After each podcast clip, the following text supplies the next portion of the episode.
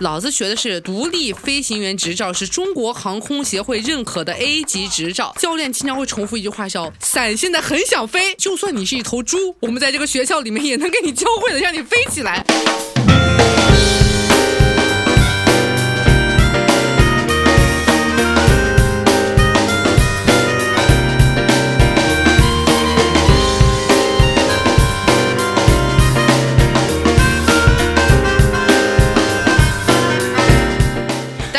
这里是深夜谈谈不和网络其他楼上两位，我是你们的主播赵大琴。哦，这期节目非常的兴奋。其实我在录这期节目之前是有一点点犹豫的，现在好像不太适合聊一些 兴奋、喜悦、激动的话题。但最近我确实是给自己稍微偷偷的放了一个假，偷偷的去到了一个世外桃源，偷偷的去学了一个滑翔伞。有人会不知道滑翔伞是什么东西吗？滑翔伞这个东西呢，你就相当于是一个可以被控制的降落伞。之前我们上课的时候，老师聊起来说，滑翔伞的起源就是欧洲。老头乐，上到八十岁，下到十几岁，人人都能玩。传说呢，就是什么法国的一些无所事事的年轻人，特别喜欢爬山。你也知道，就欧洲人就没什么正事儿干，大家每天就会喜欢搞一些挑战极限呀、了解自然啊，就乱七八糟这样的事情。然后，于是当一群欧洲的年轻人好不容易爬上山，大家有没有听过一句俗话，叫做“上山容易下山难”？爬上去以后就不想下去了，于是就搞了一些破布啊、破什么东西，就想滑下去。这个是滑翔伞的起源。反正是我老师给我教的，虽然我觉得有一点扯，但是他当时给我看了一个视频，一群法国人人在上面拿那些。看起来很破旧的东西往山下砸，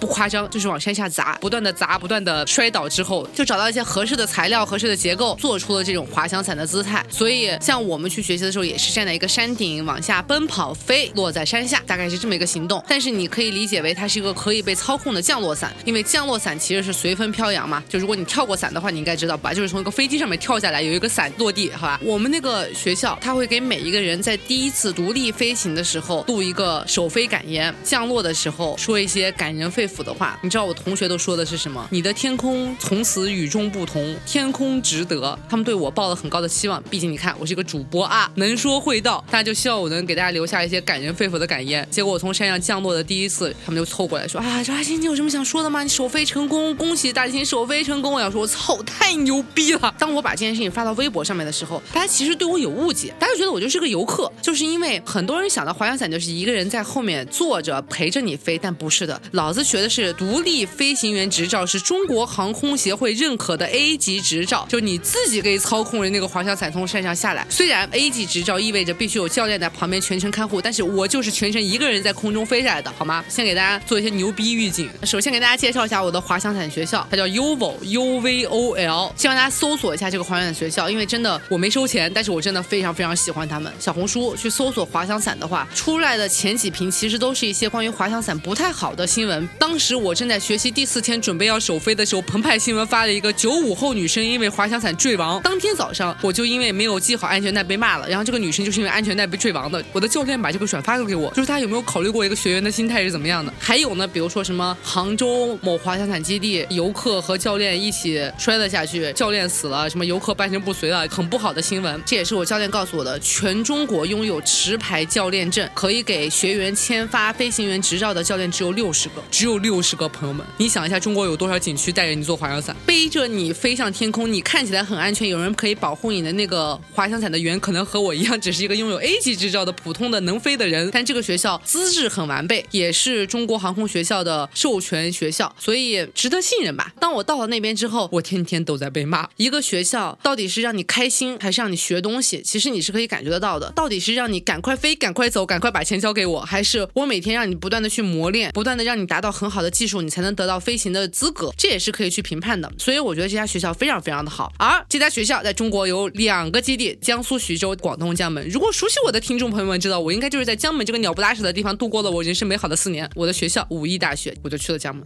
衣锦还乡的感觉。所以我当时去了江门的时候，心情还是有一些复杂的。我没有想到会是以这么一个奇怪的方式回到江门的。而我的江门同学们看到我的定位在江门，但是发出了滑翔伞的照片的时候，所有人都发。出的惊呼，因为我们根本不知道江门有这个东西，这样我觉得自己更牛逼了。当时选择去江门，其实还有个原因，是因为我觉得滑翔伞那么累，我必须要吃好。我的基地在古兜温泉小镇，听起来又是一个很完备的地方吧？但是痛苦，朋友们，鸟不拉屎，鸡不生蛋的地方。最近的外卖只有四家，三家是药店。柠檬茶需要开车二十分钟。当你想要吃一家稍微好一点、大众点评评分在三点八分以上的馆子的时候，你就要开出去五十公里。我最近发现我有点咖啡成瘾，当我想在古兜温泉小镇买一个咖啡的时候，买到了假的雀巢咖啡。我怎么发现它的假的呢？一方面是因为它的口味有点奇怪，一方面是因为雀巢的雀还是巢少了一个点儿。这个是我听说的，在温泉池子里面发现了电加热的插座。温泉靠电加热加热这件事情是不对的，甚至他当时还质疑了那个老板，说你的温泉是为什么靠加热的？他说对啊，泉水加热了就是温泉，不要去。但是学学滑翔伞还是可以的。给大家描述一下学滑翔伞的过程。我们第一天去的时候，就是认识自己的那把伞。当时我就觉得我和那个伞不熟，那个伞也和我不熟。强硬的，你就要记住那个伞大概是怎么样子。我们当然不能一上来就飞行嘛。大概前三天的时间，我都是在地面上奔跑，地面上把伞飞起来，模拟一种飞行的状态，让你看你能不能和你的伞建立感情，你能不能控制你的伞。滑翔伞是分为两个部分的，一个是上面大家能看到那个巨大的伞翼，一个是背在身上的伞包，伞包和伞连接起来，组成了一个完整的滑翔伞。两个部分加起来的重量大概是十四到十五公斤，重的时候可能有十七公斤。朋友们背着十七公斤的东西在地上奔跑，特别累。我怎么给大家形容一下它的大小呢？我这个人一米七五，如果我竖着平躺在那个伞上，那个伞可能是我的三个还是四个大，所以它才能在空中承托住你嘛。你要通过几个细细的伞绳控制它的方向以及控制它的高度，其实是一件非常困难的事情。所以很多学员在学完滑翔伞的地面课程，特别是最开始找不到正确的用力方法的时候，你会发现大家都轻了，而你的淤青的位置，甚至可以让你的教练判断你的用力方法是不是正确。每个人都应该拥有正确的淤青位置，大概是你的肘窝的部分。如果这个位置偏移了，那就说明你用力的位置错了，那你伞大概也是控制不太好的。前两天我都在奔跑，和伞建立感情，让伞维持着一种刚刚好在我的头顶人伞合一的状态。如果伞比你跑得快，你就会和伞一起从悬崖上面栽出去；如果伞比你跑得慢，就说明你根本没跑起来。最开始的时候，我们可能需要通过风速表啊、场边的风筒分歧来看这个风大不大。到后面，你看所有的教练站在原地，他们说我在听风的声音，装逼吧？作为一个没有经过学习和训练的普通人，我们可能只能分辨得出爆大的风和小风。有的时候我们站在起飞场往下看，作为我看到的是天云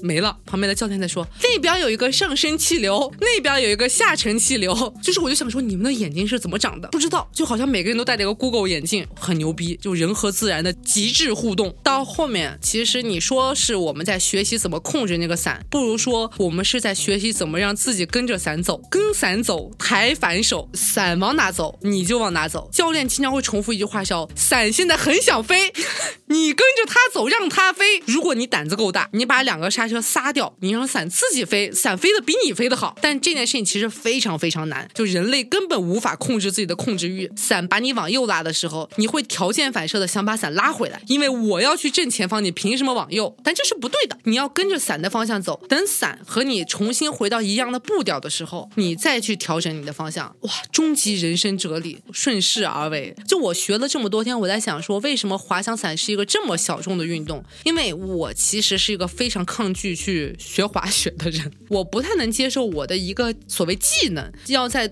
某个特定的时间、地点、场景，甚至某个特定的季节才能完成，我觉得很浪费，或者说让我觉得限制很多。但滑翔伞其实是个比滑雪更加、更加、更加有条件限制的东西，你得有山吧，你得有降落场吧，你得有伞吧。一把伞买下来大概最便宜是三万到五万块钱，还蛮大的消费。而当你拥有了一把伞，你学会了飞，你得看现在天气，没有风不能飞，风太大不能飞，下下雨不能飞，湿润度过高有沙尘又不能飞。其实你能飞的天气很少，基本上大家的生活就是在等风来，风太大我就得等风走。如果风现在处在一个刚刚好的时间，不大又不小，但是它的方向不对，你又不能飞。我们要逆风飞行嘛，如果是顺风是起不来的，限制因素非常非常的大。当我第三天到达这个滑翔伞学校，下雨了，我就只能在室内上理论课。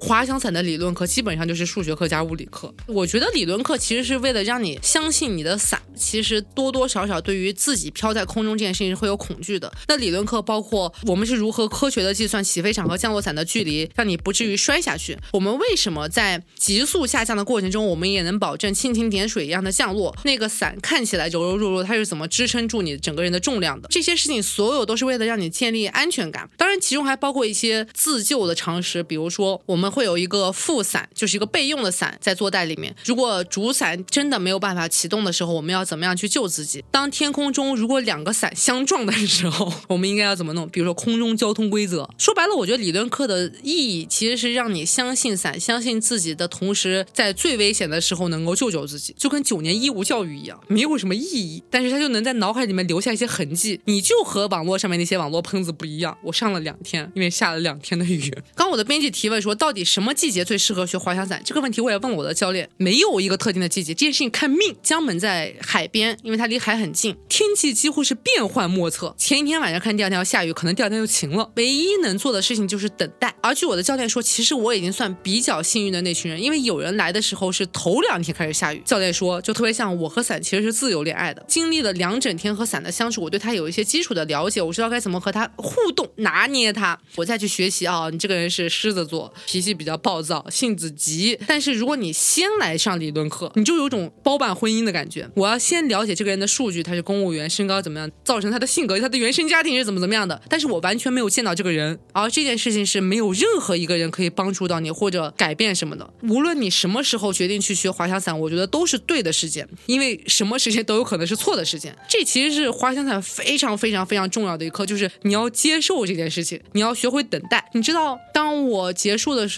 我问我其中一个教练，他叫土哥，你起飞的时候是在想什么？他说他很开心，但是这种开心也就是一瞬间。我最开心的时候是落地的时候，降落我踩到地面的那一刻，我是最开心的。他说因为意味着我很安全。然后我就又问他，那你每一次起飞失败要退回去的时候是怎么样的？因为其实很多时候从那个斜坡冲出去，其实有很大可能性是我们自己判断或者教练判断现在不适合起飞，会把你整个人连伞带人扯回来，或者你自己退回来，这件事情非常非常常见，和你多有经验多有能力完全没关系，就是此时此刻不适合。我就问土哥说，那你从起飞上退回来的时候你在想什么？他说我也很开心，因为这意味着我现在很安全。像他已经做了近十年飞行员了吧，他还是会觉得说飞行是一件非常非常危险的事情，每一次飞行都需要百分之一百的专注，飞不重要，安全才重要。你学滑翔伞是为了让自己高兴，那高兴的前提是你自己安全。所以这也是为什么我说我和他们在一起之后，觉得我很信任他们。差一句，就像我第一次首飞的时候，首飞呀，朋友们，那不得照相啊？照相多重要啊！我是一个博主，朋友们，我第一次一个人飞出去，我不想拍点好看的照片吗？谁不想？你不想吗？你不是博主，你也想。我开开心心的穿了小短裤，上身搭配好，我说我要去飞了。负责起飞场的教练说：“赵大琴，如果你现在不带护膝的话，我不让你飞。”我差点就当场给他跪下去，因为护膝真的很丑。我是第一次飞，我可能掌握不好东西，我降落降的没有那么稳，我有可能会砸在地上，膝盖是非常容易受伤，没有保护的一个部分。他也想让我高兴，但是他们都知道，只有安全才是最高兴的一件事情，而不是漂亮是最高兴的一件事情，很值得让人信任。学滑翔伞前几天基本上就是在和你的伞相处，知道你的伞是怎么运作的，甚至知道你的伞不高兴的时候你应该怎么办，就是放弃。当你的女朋友不高兴的时候，你就放弃，停下来，不要劝她，不要把她拉走，一模一样。我真的是年纪大了，当我做什么事情的时候，我总喜欢往人生这方面去靠一靠。滑翔伞就是这种感觉，就是我接受他是个怎么样子的人就好了。滑翔伞的结构不就是伞底下加上无数个绳子，那些绳子因为它能承受住非常高强度的重量，所以它才能把你拉起来。其实我现在观察，最容易发生的一种意外，根本不是飞的时候有什么意外，而是你在整理那个伞的时候，你的脚踩到了一个绳子，但是你要一圈一圈把那些绳子像毛线一样拴起来的时候，你没有意识到自己的脚踩了绳子，你就往上猛地一蹬，你以为你在收伞，然后你的手就会迅速的划破。到后面就发现大家很不着急。基本上我觉得我在学滑翔伞这几天，其实生活节奏放慢了非非常非常非常多。一共有三个小时的午休，我最开始质疑过这件事情，我觉得白天就那么几个小时，为什么要这么长时间的午休？但后面发现其实是因为中午这段时间的气流过大，很难操控好伞，一切都是有理由的，而不是要按照你以为的效率去做事。为什么学滑翔伞最基础最基础是九天的时间？就是因为大多数的时间是我们在等待大自然给我们一个机会，而不是我们决定我们今天要飞。所以前六天的时间我训练了四天，上了两天的理论课，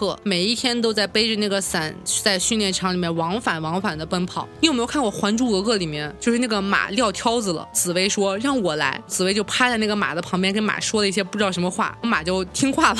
这一集大家有没有看过？我觉得到后面我就是那个紫薇，我可以和我的伞说话。我今天说伞，我们今天跑快一点，它就跑快一点；跑慢一点，它就跑慢一点。甚至有一段时间，我能做到维持着大步走的频率，但伞能在我的头顶上跟着我，就是我驯服了那个伞。第七天，教练终于同意我可以去飞，但是 他同意没有用，得大自然同意。到后面，其实你的技能已经很好的时候，就是你在等待一个合适的时机起飞。教练通常会给你安排一种叫傻瓜风，就是猪都能飞起。哦，是说起来，我们那个地方其实是古都温泉的一个农场，周围都是农田。我们的基地呢有一个金灿灿的牌匾，就是什么航空飞行基地呀，看起来很专业的样子。但是在里面堆满了伞包，挂着大牌，那个房子的前面放着一只铜做的猪。我第一第一天去的时候我就很惊讶，我就拉着所有人问说为什么我们这要放一个猪？我还自作主张的给大家解释说，是不是我们是有个寓意是，就算你是一头猪，我们在这个学校里面也能给你教会的，让你飞起来。到后面大家说这只是农民留下来的东西。通常情况下，首飞大家都会安排给你一个傻瓜风，不需要什么技术难度，只需要你有勇气冲出去，然后那个风就能把你托起来，不至于坠在地下。所以我也在等待这么一个好的时机，然后飞出去。等到我真的从场上冲出去的时候，毫无感觉。这件事情让我觉得很失望，但是又收获了一个新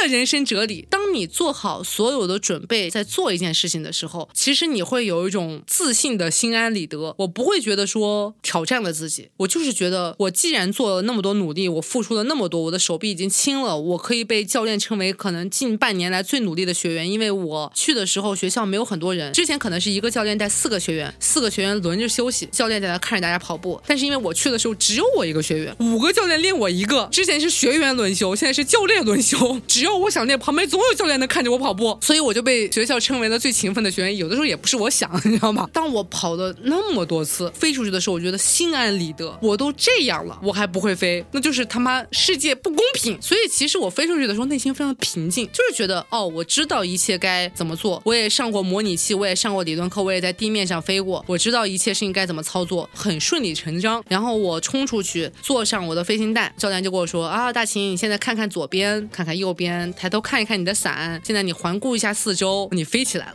哇，我觉得教练就是偶像剧男主，就特别会调动情绪，有些感动。你从起飞场到降落，哪怕你不做任何的动作，飞过去的时间大概是五分钟到六分钟吧。他就说，那你现在在这段时间，你可以享受自己的飞行了。所以其实我们总说滑翔伞危险，但其实就跟飞机是一样的，起飞和降落其实是危险最大的时候，反而是因为离地面近。而高空中，你只要顺着风走，不去过度的去扯所有的背带，你能让风自然的拖着你，就算你发生了危险，因为你在足够。高的高空里面，你是可以做出无数个自救动作，保证自己的安全的。所以那段时间其实是最平静、最安稳，可以享受这些的时候。大家就说啊，你就享受自己的飞行就好了。飘着的时候就脑子一片空白，什么都没想，就觉得挺晒。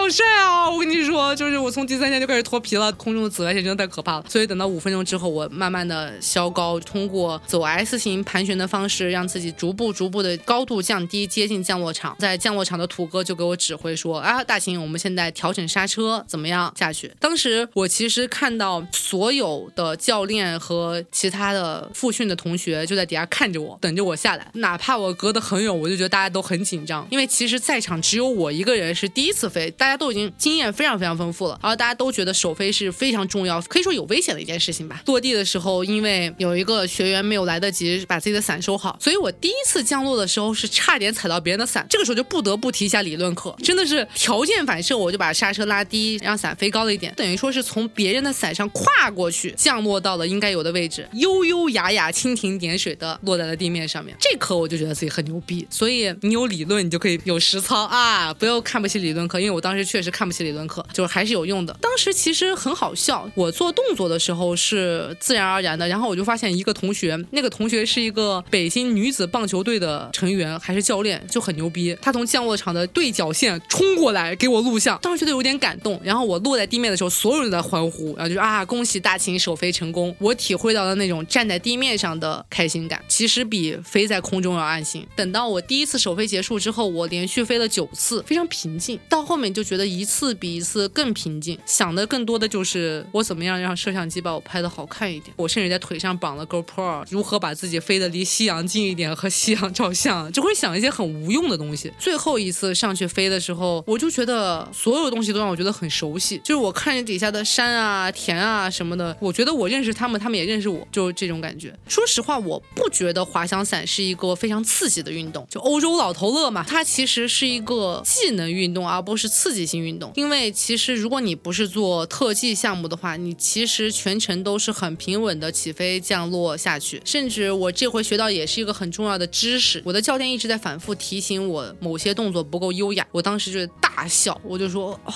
你们都是天秤座吧？干嘛？就是为什么要这么注重优雅这件事情？但是到后面，包括他们说也是，其实所有所有的事情，所有所有的运动，如果你不够优雅，就说明你做的不够好。就很多人会觉得好看是一个不重要的事情，但其实到现在，我觉得好看反而是高要求。你看奥运会，其实无论任何一个运动，如果是高水平的运动员，他做出来的动作、表现出来的姿态一定是好看，甚至是优雅的。如果你看到一个人呼哧带喘，你想跑马拉松，那些最前面、最老练的运动员，其实都是处在一种很平稳的状态去面对所有的挑战。他哪怕很久，他知道怎么控制自己的身体，怎么去调整自己的路径。反而是那些呼哧带喘、抹着一把鼻涕一把泪的那些，一定是新手。所有事情的结局都都是好看，好看意味着你已经有了足够的能力去面对它，甚至你已经给自己提高了新的要求，或者你的姿态足够正确，它才是好看的。这也是我最近对于减肥的一个想法。其实最近还是在不断的劝我身边的人减肥。我们一直在强调什么身体自由，或者说我们应该接受各种各样的样貌，但其实你会发现，只有健康的人是好看的。这个人就算很瘦，或者说他很胖，好不好看的姿态和他的身形没有关系，但是一定和他有没有运动、有没有足够好的身体能量有关系。一个人生病的时候一定是不好看的。正确审美观啊，正确审美观下好看的人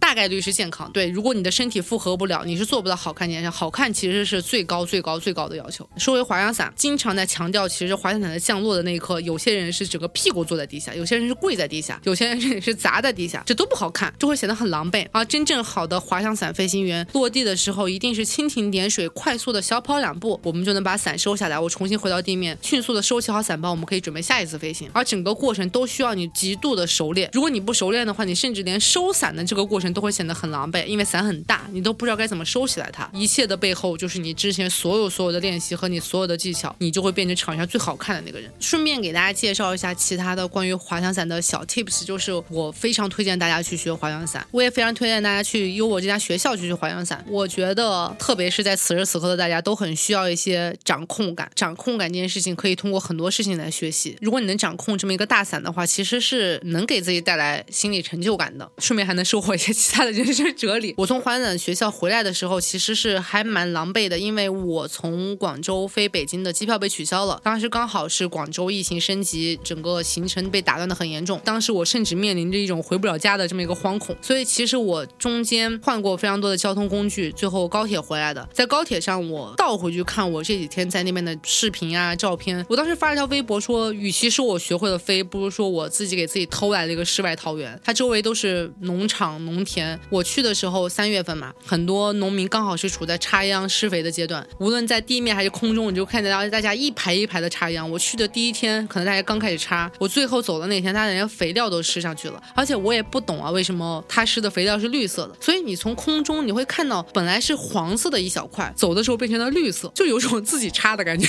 就很开心，有种成就感。因为周围都是农田，所以其实大家都处在一种很淳朴的状态。有一天我没什么事儿，我就开始四处在周围的村口溜达，然后有个姐姐带着弟弟骑着自行车就想出去玩，然后那个弟弟就开始跟我喊你好你好，然后跟我打招呼。我说啊你好，他说我们要出去玩了，我们要去比比谁骑得快，再见。其实我们的对话就这么多。姐姐比较大，姐姐还在后面偷偷给弟弟说不要和陌生人说话，但是弟弟就不管，回过头继续跟我说再见，就给我招手。甚至因为村子就那么大，他们来回来去的骑自行车，我们就碰到过两三次吧。然后那个弟弟每次见到我都会给我招手，姐姐每一次都会骂他，但我就觉得还是很好，因为可能我连这么积极的和陌陌生人打电话的小孩都已经很久没见了吧？还有一个其实很好玩的事情，就是整个滑翔伞基地的人几乎都不会说粤语，所以其实大家就是在广东地区生活是有一些障碍的。比如说周围其实有很多鸭场，鸭场和滑翔伞基地做出了一个君子协定，就是你们飞可以，但是你们不能飞在我的鸭场上面。据鸭场的人说呢，因为滑翔伞太大，会把鸭子吓着，鸭子吓着了以后就会不下蛋不长肉。就这件事情有没有科学依据我不知道，但是我们毕竟要尊重当地的风土民情嘛，所以我们又同意这件事情，也没有人这么飞。然后有一天呢，有一个教练就可能是侧着划过那个鸭场，可能吓着了那个鸭子吧。然后鸭场的主人就很生气，过来就要找我们吵架。当时说的真的很夸张哦，就是说我们家鸭子被吓死了，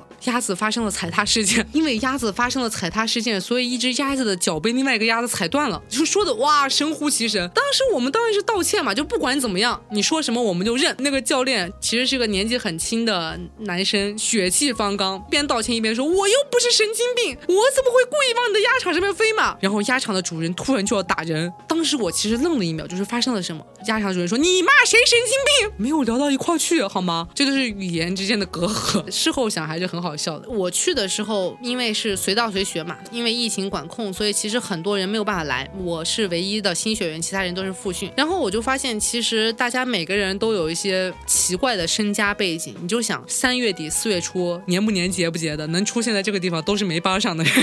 可能是因为我太久没有类似于青年旅社这种旅行，或者说没有这么久和年轻人一块打打闹闹，就觉得大家都很牛逼的同时，又保持着一种非常恰到好处的社交距离，就没有人会去问你是干嘛的，没有人会去问问说真实的生活是怎么样的。大家一起玩的非常高兴，大家每天可以暴打彼此，但是我们不会去聊现实生活的事情，以至于这个地方反而变成了一个好像和外界隔离开的一个世外桃源。前两天我在滑翔伞的群里面看到他们在聊疫情，说大家其实过得都不是很好，可能每个人的生活都会有不一样的问题。群主出来说啊，大家现在还是稍微注意一下自己的言辞，因为毕竟我们保群重要嘛。结果大家都非常理解，就立刻终止了这个话题。群主发出了几个大家滑翔伞的视频，然后我们开始聊滑翔伞怎么飞得好看。因为昨天是农历十四，昨天他们飞伞的时候拍到了非常非常圆的月亮，甚至因为角度的原因，大家每个人都有一种奔月的感觉。至少在这个群里面，大家有一个共同的事情和现实生活无关的事情去讨论，然后我们去看，我们去聊怎么飞。其实让我觉得反而变成了一个不可攻破的结界。这件事情比你能不能飞，你飞得多快，因为伞也分三六九等，或者说人也分三六九等，比这些事情都重要的多了。而且其实我觉得这群人很好的一件事情是，就我问了所有人一个问题，就是如果你们每次飞行失败，你要重新退回起飞场再来一次，或者甚至被教练整个人扯回来的时候，你们在想什么？我问了大概十多个人，非常意外，在大家彼此毫不知情的情况下，每个人都给了我一样的答案，就是再来一次。